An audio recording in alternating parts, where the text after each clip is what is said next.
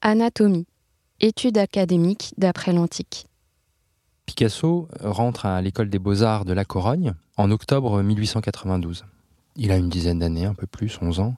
Il vient de Malaga et il va bientôt partir pour euh, Barcelone. C'est à La Corogne qu'il suit le cursus académique tel qu'il est conçu, envisagé euh, à cette période. Il s'agit d'abord pour l'élève d'apprendre à dessiner d'après un modèle, d'après des estampes, d'un manuel, puis d'après euh, la statuaire antique, souvent des plâtres.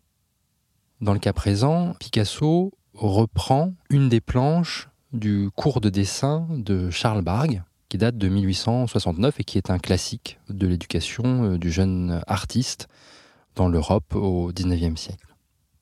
Plusieurs étapes sont à suivre dans la méthode du dessin. D'abord, il faut fixer les grands axes de la composition sur la feuille.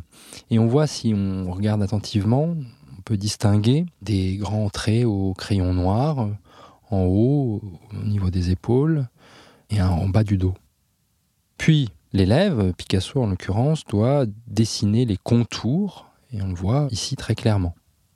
Et enfin, il s'agit de donner à la forme son volume par le clair-obscur.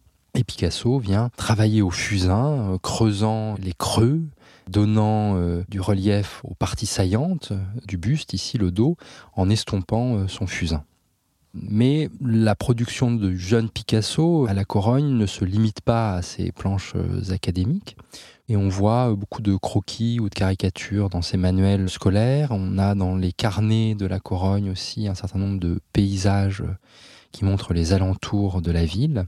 Et puis surtout, l'un des sujets de prédilection, c'est la famille de Picasso, le père, la sœur, la mère, qu'il va abondamment dessiner. Dès cette période-là, Picasso va donc vraiment ouvrir sa palette de dessinateurs et apprendre les grands principes techniques du dessin.